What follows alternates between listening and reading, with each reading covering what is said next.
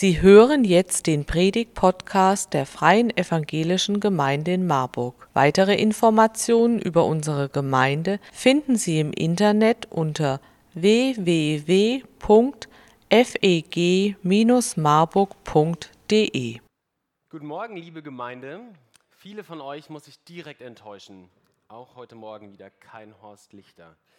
Ganz viele haben mich gefragt nach der letzten Predigt. Das kommt dann aber nächste Woche ich enttäusche euch wieder. Wir starten auch in dieser Predigt wieder direkt in das Thema rein, nämlich in unsere Werte. ihr habt es schon gehört, wir hören eine Predigt zu unserem Wert Gemeinschaft erleben. Und wir haben ja nicht nur diese Überschrift Gemeinschaft erleben und dann kann sich jeder was drunter vorstellen und jeder stellt sich was anderes drunter vor, sondern wir haben dann immer noch so einen Satz unten drunter, wo wir noch mal ein bisschen genauer beschreiben, was meinen wir eigentlich damit. Und bei Gemeinschaft erleben schreiben wir, unser Glaube führt uns in eine echte Gemeinschaft, in der wir Leben teilen, füreinander beten und uns unterstützen. Dafür schaffen wir offene Räume der Begegnung und des Miteinanders. Jan und Salome haben das ja heute Morgen schon aufgegriffen. Wir haben heute so eine enge Verbindung zwischen Erntedank, Früchten des Feldes und einer tiefen Dankbarkeit gegenüber Gott, weil wir Gemeinschaft erleben dürfen. Und es ist gut, sich immer wieder an Erntedank das bewusst zu machen, wo eigentlich das herkommt, was wir jeden Morgen, jeden Tag essen können, denn das ist für uns ja schnell selbstverständlich. Wenn es schon selbst für den Bauern manchmal schwierig ist zu verstehen, wo kommt eigentlich die Ernte her, dann für uns ja noch viel schwieriger. Das wird einmal deutlich, Jesus vergleicht mal das Himmelsreich mit so dem Prozess der Ernte. Und da sagt er, mit dem Reich Gottes ist es wie mit einem Bauern, der die Saat auf seinem Acker ausgestreut hat. Er legt sich schlafen, er steht wieder auf. Ein Tag folgt dem anderen. Und die Saat geht auf und wächst. Wie, das weiß er selbst nicht. Ganz von selbst bringt die Erde Frucht hervor. Zuerst die Halme, dann die Ähren und schließlich das ausgereifte Korn in den Ähren. Sobald die Frucht reif ist, lässt er das Getreide schneiden. Die Zeit der Ernte ist da schon für den Landwirt ist es gar nicht so leicht zu verstehen oder sich bewusst zu machen, wo kommt eigentlich die Ernte her. Wie viel schwieriger für uns, wenn wir durch volle Supermärkte laufen. Ja, die sehen ja so ähnlich aus wie heute Morgen unser Gottesdienstsaal und ich nehme mir dann halt die Tomaten oder das, was ich für Tomaten halte und mache mir gar nicht so bewusst, wo kommt das eigentlich her. Es wirkt selbstverständlich für uns. Und deswegen denke ich, ist Erntedank so ein bisschen wie so eine Bauerndemonstration im Gottesdienst. Ja? Es wird laut gehupt um sich bewusst zu machen, wo kommt das eigentlich her, was wir jeden Morgen essen. Doch wir haben ja nicht nur Gott zu danken für leibliche Frucht, für Gemüse, für Früchte, für das Mehl in den Supermärkten. Denn letzte Woche schon haben wir gehört, wir leben ja nicht vom Brot allein. Und Paulus schreibt mal in 1. Korinther 9, da beschreibt er geistliche Frucht, geistlichen Samen, der ausgestreut wird und geistliche Frucht, die entsteht. Und wenn wir uns in unseren Gottesdiensten mal ein bisschen umhören oder so in dem christlichen Slang, in dem wir reden, dann sprechen wir von Früchten des Geistes, von Wachstum im Glauben, von Reifung und von tiefen Wurzeln. Man könnte meinen, und da muss ich mal mit Basti sprechen, dass bei uns im biblischen Unterricht so 50 Prozent Bibel geschult wird und 50 Prozent ist so eine Landwirtschaftsschule. Ja? Also du verstehst die christlichen Inhalte, aber für die Sprache musst du ein bisschen mehr so Gartenlandschaftskunde lernen, um es dann auch ausdrucken zu können. Und es macht uns bewusst, beide Sachen hängen eng miteinander zusammen. Und ich möchte deswegen heute Morgen starten mit einer Dankbarkeit gegenüber Gott. Denn immer dann, wenn wir uns als Gemeinde fragen, wie wollen wir eigentlich unterwegs sein? Was ist uns wichtig, was ist uns weniger wichtig? Dann schauen wir möglichst nicht so viel nach links und rechts, sondern wir werfen einen Blick in die Bibel und orientieren uns an dem, was wir da lesen. Und da stellen wir fest, Wachstum braucht eine gute Grundlage. Wachstum braucht einen guten Boden. Viele von euch kennen wahrscheinlich dieses Gleichnis von dem vierfachen Saatgut. Ja, da fällt so Körner in die Erde und manches geht auf und manches nicht. Doch es liegt nicht an dem Samen. Der Samen ist immer der gleiche, da fallen immer die gleichen Körner rein. Ob es aufgeht oder nicht, hat damit zu tun, auf welchem Boden fällt es eigentlich. Ist die Grundlage gut oder ist die Grundlage schlecht? Und ich weiß, wovon ich rede, denn seitdem wir in Michelbach wohnen, hadere ich mit dem Boden unter unserem Rasen. Und nicht nur ich, sondern auch alle anderen in unseren Reihenhäusern, weil der Boden ist so dünn, da wo die Nährstoffe drin sind. Er hält so wenig Wasser, es kann eine Woche die Sonne scheinen und schon fängt er an, der Rasen einzugehen. Und ich kann ihn wässern, wie ich will. Spätestens so ab Ende Mai, Anfang Juni sind große Teile schon braun bei uns. Gutes Wachstum braucht eine gute Grundlage. Und bevor ich in der Predigt auch darauf eingehen will, wie pflegen wir eigentlich dieses Wachstum, möchte ich an den Anfang stellen, was wir von Gott empfangen, weil ich glaube, wir empfangen von Gott eine so starke, eine so gute Grundlage, auf dem Wachstum geschehen kann. Ich will zuerst den Zuspruch und dann den Anspruch formulieren. Zuerst die Dankbarkeit vor der Verantwortung. Und ich glaube, der große Zuspruch bei unserem Thema heute Morgen ist folgender. Wir sind nicht allein. Das ist die frohe Botschaft, das ist Evangelium aus meiner Sicht im wahrsten Sinne des Wortes. Die frohe Botschaft ist, wir sind nicht allein. Gott lässt uns nicht allein. Er schenkt uns Gemeinschaft mit sich und er ist es auch, der uns Gemeinschaft mit anderen schenkt. In 1. Johannes 1, Vers 3 lesen wir, unsere Gemeinschaft ist mit dem Vater und mit seinem Sohn Jesus Christus. Und Heinrich Neviand, einer der Gründerväter von freien evangelischen Gemeinden in Deutschland, hat mal gesagt, die Einheit unserer Gemeinde besteht nicht in der Einheit der Lehre, also nicht in dem, was genau wir glauben, was genau wir in der Bibel verstehen. Das kann sehr unterschiedlich sein. Unsere Einheit besteht in der Gemeinschaft mit Jesus Christus. Und wenn du ähnlich wie ich in einem frommen Kontext aufgewachsen bist, dann ist das schnell total selbstverständlich so wie man es für selbstverständlich nimmt, dass man hoffentlich Eltern hat, die einen lieben. Und man muss sich bewusst machen, das ist eben nicht selbstverständlich. Man wird vielleicht damit groß, aber es ist nicht selbstverständlich. Wir müssen manchmal den Traktor laut in unserem Herzen hupen lassen. Und ich weiß nicht, helf mir mal, wie heißt das Lied? Die Liedzeile heißt, ich danke dir, dass du mich kennst und trotzdem liebst. Heißt das Lied auch so? Ja, wir sagen einfach mal ja. Das Lied heißt auch so. Vielleicht kennt ihr diese Liedzeile. Bitte? Herr, ich komme zu dir. Ich wusste, auf unsere Musiker ist Verlass.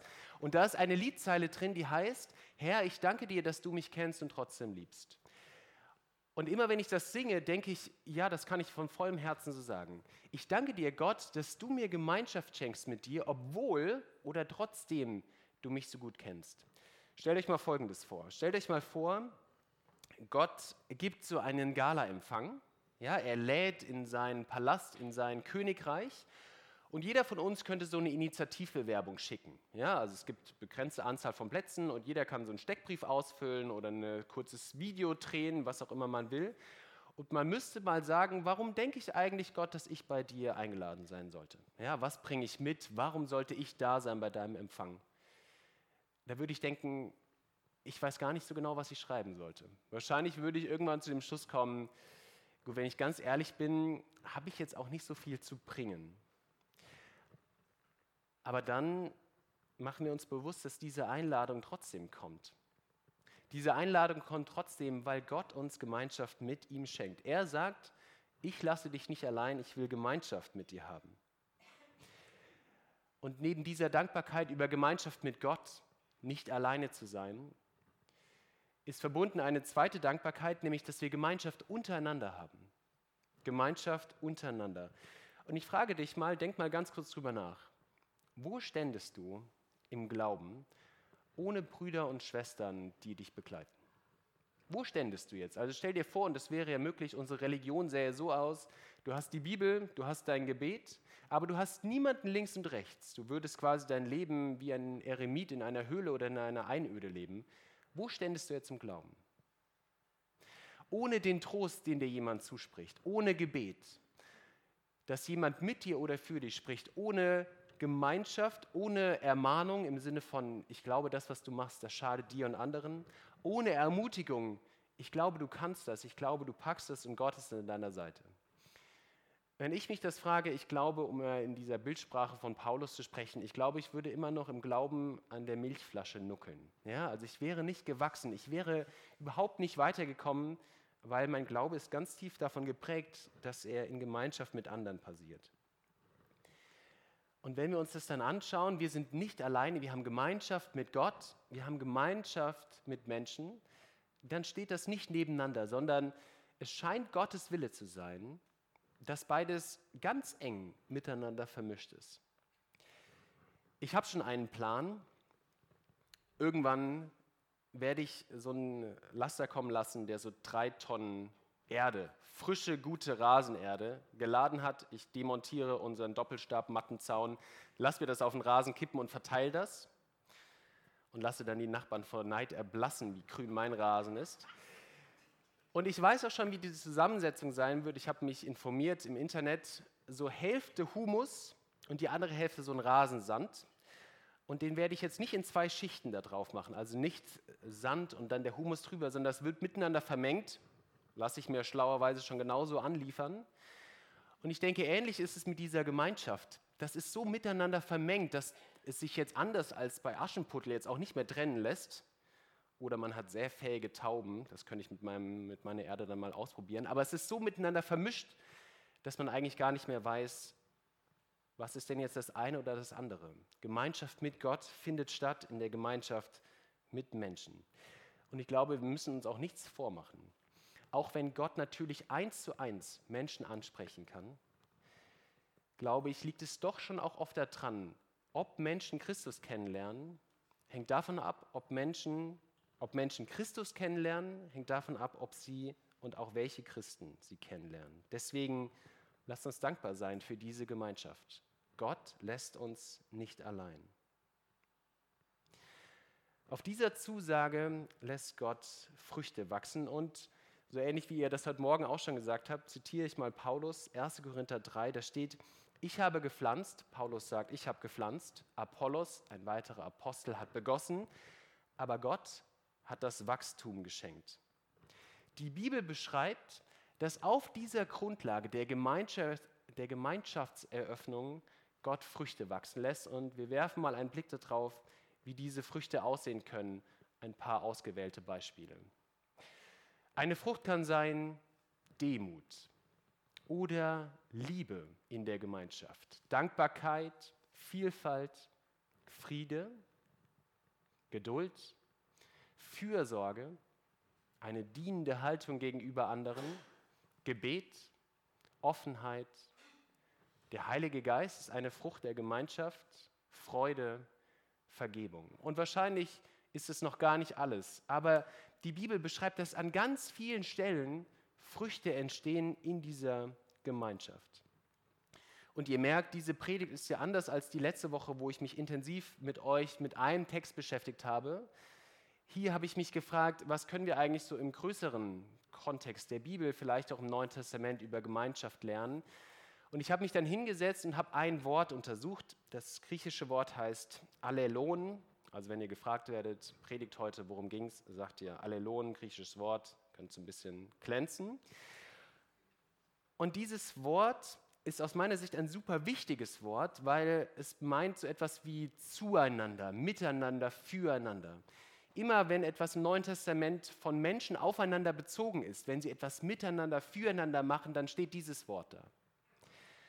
Und im Neuen Testament taucht das in 51 Versen auf, das heißt in mindestens 51 Versen, aber oft ja auch noch in den größeren Kontexten, beschäftigen sich in den Briefen allein 51 Verse mit dieser Gemeinschaft.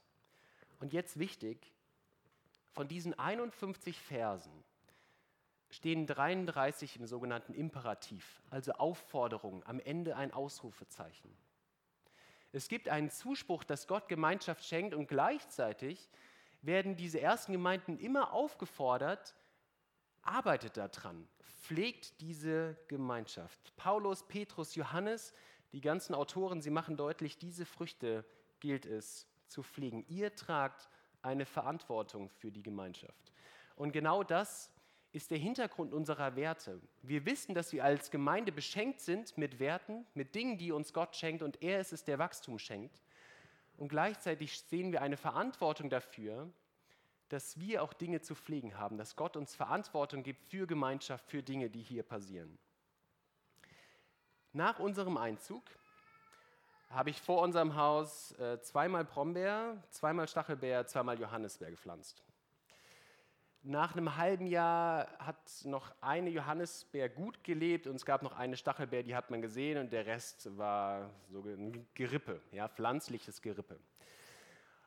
Und ganz selbstkritisch, ihr habt ja gemerkt, beim Rasen habe ich es auf den Boden geschoben. Bei den Pflanzen würde ich sagen, ganz selbstkritisch, das war schon auch mein eigenes Versagen. Weil ich habe gedacht, naja, man pflanzt das und dann gibt man am Anfang mal initiativ mal so ein bisschen Wasser und dann Sonne, Nährstoffe, Bienen, alles, was dazugehört. Und dann wächst das und ich kann irgendwann sagen, so jetzt die Früchte auf dem Teller und ich genieße ähm, den Schweiß meiner Arbeit.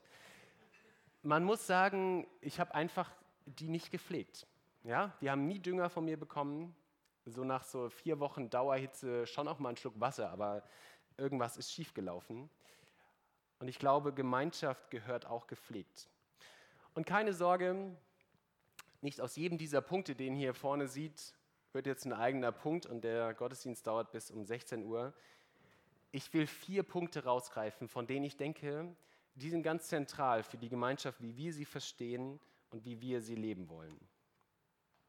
Deswegen zuerst das Thema Offenheit. Wir schreiben in unseren Werten, wir wollen offene Räume der Begegnung und des Miteinander schaffen. Das klingt einfach im Sinne von, gut, Tür aufschließen, ja? Schlüssel rumdrehen, Gemeindehaus ist offen, herzlich willkommen, offene Räume, jetzt findet euch mal zurecht.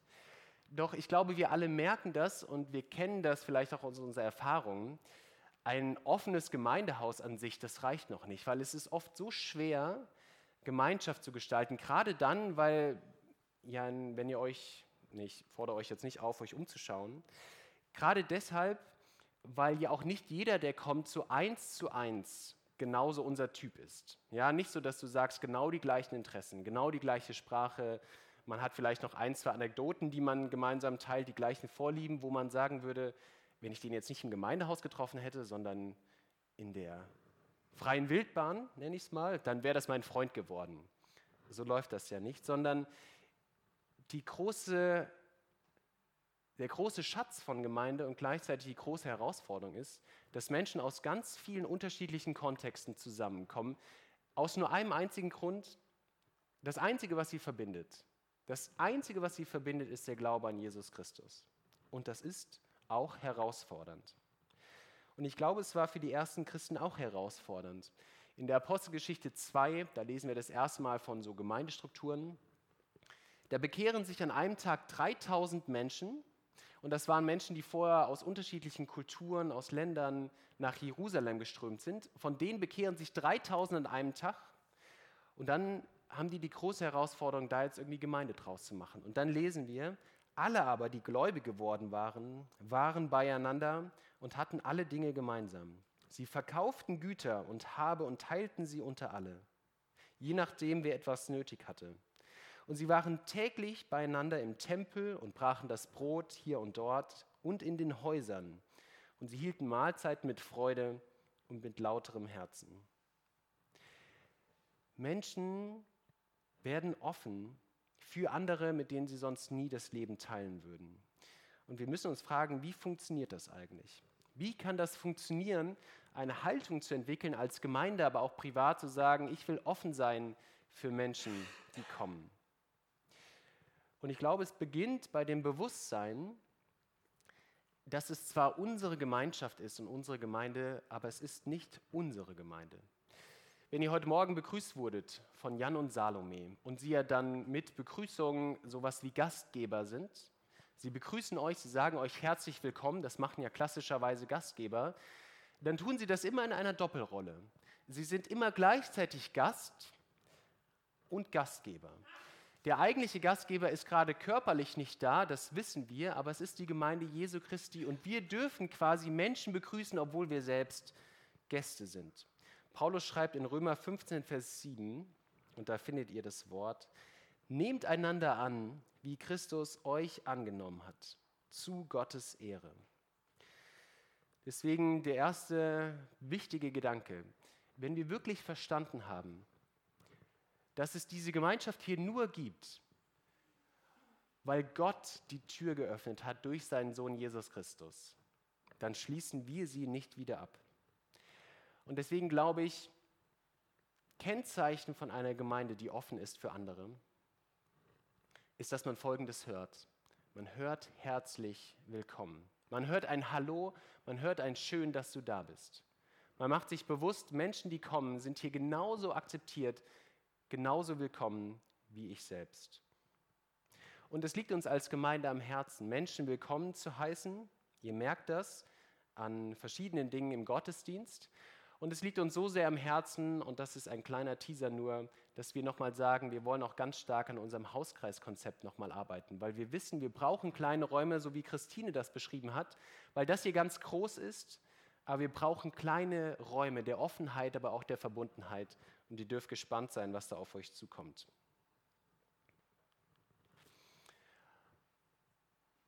Wir haben gesehen, Offenheit gelingt nur, wenn wir verstehen, vor Gott gibt es kein wichtiger oder weniger wichtig, kein besser oder weniger wichtig, kein mehr willkommen oder weniger willkommen. Paulus schreibt in Römer 2, vor Gott gibt es kein Ansehen der Person. Wir Menschen neigen dazu. Wir neigen dazu, in Gemeinschaften irgendwie besonders zu sein. Vielleicht nicht alle, dass sie im Mittelpunkt stehen, nicht jeder drängt da nach vorne, aber uns als Menschen treibt schon auch immer wieder an zu sagen, in Gemeinschaft will ich nicht jetzt einer von vielen sein, sondern wir streben irgendwie nach mehr. Groß zu sein, während der andere klein ist. Eine 2 zu schreiben, während alle anderen vielleicht eine schlechtere Note haben. Und noch bevor wir in der Apostelgeschichte von wirklicher Gemeinde lesen, finden wir schon eine erste Gemeinschaft der Christen, eine erste Gemeinschaft Jesu bei den Jüngern. Und da gibt es einen spannenden Abschnitt, Luther nennt das den Rangstreit unter den Jüngern in Matthäus 18. Und das liest sich so ein bisschen so wie so ein TV-Duell der Republikaner. Ja, wenn ihr das schon mal gesehen habt bei den Republikanern, vielleicht auch bei uns gibt es ja immer so ein Kanzlerduell, jetzt neuerdings eins von den Oppositionsparteien. So liest sich das. Alle wollen ständig reden und alle sagen quasi, das sind die Gründe, warum ich am besten bin und alle anderen mache ich ein bisschen runter. Jeder will der Erste sein von den Jüngern. Jeder will der sein, den Jesus besonders lieb hat. Stellt euch mal vor, finde ich eine charmante Vorstellung, auch wenn es sehr wahrscheinlich so nicht stattgefunden hat. Stellt euch mal vor, Jesus und seine Jünger spielen eine Runde, mein rechter, rechter Platz ist frei. Kennt ihr das Spiel? So grundsätzlich Regeln bekannt. So, und das Spiel läuft relativ entspannt, solange quasi immer nur ein rechter Platz frei ist neben einer der Jünger. Ja, Simons rechter Platz ist frei, der holt sich dann Andreas ran, dann ist neben Bartholomäus und der holt sich dann den Matthäus ran. Aber in dem Moment wird es kritisch, wo Jesus rechter Platz frei ist, weil der sagt nur zwei Worte. Der sagt, mein rechter, rechter und schon stürmen alle los. Ja, hauen sich so in die Seite, weil jeder sagt, ich will dahin. Und es endet mit hauen und schlagen, weil jeder an der rechten Seite von Jesus sein will. Und in diesem Bericht, scheinbar sind noch mehr Menschen anwesend, holt er aus der Masse der Leute ein kleines Kind, stellt es in die Mitte der Jünger und sagt, wenn ihr wissen wollt, wer ist der Größte im Himmelsreich, dieses Kind ist das Größte. Und die werden sich das angeschaut haben und werden sagen, wie kann dieses kleine Kind der Größte im Himmel sein? Doch Jesus kehrt hier was auf den Kopf. Er sagt, die, die wenig gelten, die gelten besonders viel. Die, die groß sein wollen, die werden klein sein. Die, die klein sind, sind am größten. Und in 1. Petrus 5 lesen wir, alle aber miteinander bekleidet euch mit Demut. Denn Gott widersteht dem Hochmütigen, aber dem Demütigen gibt er Gnade. Und wenn ich mich frage, woran hört oder woran sieht man, ob eine Gemeinde demütig miteinander unterwegs ist, dann glaube ich, man hört ziemlich oft das Wort du zuerst. Das könnte heute in der Schlange vorm Kaffee anfangen. Ja? Alle sagen sich gegenseitig du zuerst und keiner kriegt nachher einen Kaffee. Dann sage ich euch, ich gehe ganz entspannt an euch vorbei. Ich sage, ja, ich nehme das gerne an, ich zuerst und dann hole ich mir. Aber ich glaube, das ist das, was man hört. Nicht nur bei solchen profanen Sachen wie vor dem Kaffee, aber zu sagen, du zuerst. Dein Wohl liegt mir mindestens genauso viel am Herzen wie mein eigenes und es ist mir wichtig, dass auch du an die Reihe kommst. Du zuerst. Und Christine hat eben schon gesagt in dem Interview, und ich schätze das sehr, dass man so Sachen aufgreifen kann, dass für dich eine wichtige Sache ist, in Gemeinschaft fürsorglich füreinander unterwegs zu sein. Und wir beschreiben das in diesem Satz unseres Wertes. Wir sagen, wir wollen füreinander beten und uns gegenseitig unterstützen. Denn wir glauben, dass christliche Gemeinschaft nicht bei den Worten stehen bleibt. Wir glauben, dass diese Demut, von der wir eben gehört haben, dass dem anderen etwas Gutes widerfährt, nicht bei Worten stehen bleibt, sondern dass wir tatkräftig aktiv werden. Und wieder lebt das Jesus vor. Er redet mal mit ihnen über Fürsorge. Und was er vorher macht, ist in Johannes 13, er wäscht ihnen die Füße. Ich habe mich neulich mit jemandem darüber unterhalten, ob man das in Gemeinde wieder einführen könnte. Wir merken, das ist aber ganz weit weg so von unserem kulturellen Hintergrund. Aber damals war es ja tiefstes Zeichen von Fürsorge, jemandem die Füße zu waschen. Und Jesus wäscht den Jüngern die Füße und dann redet er mit ihnen darüber, wie Fürsorge praktisch aussehen kann. Und das soll uns auch als Gemeinde antreiben. Wenn wir davon lesen von den ersten Christen, dass sie nicht nur füreinander beteten, sondern dass sie ganz praktisch sich unterstützten. Die Armen mit Geld, die Schwachen mit Hilfe und die, die in Not waren, indem man ihnen unter die Arme greift, wollen auch wir uns Folgendes vornehmen. Hebräer 10, Vers 24. Und lasst uns aufeinander acht haben und einander anspornen zur Liebe und zu guten Werken. Eine kleine Veranschaulichung. Ich versuche das mal anonym zu machen. Ist ja gut, wenn man das so macht.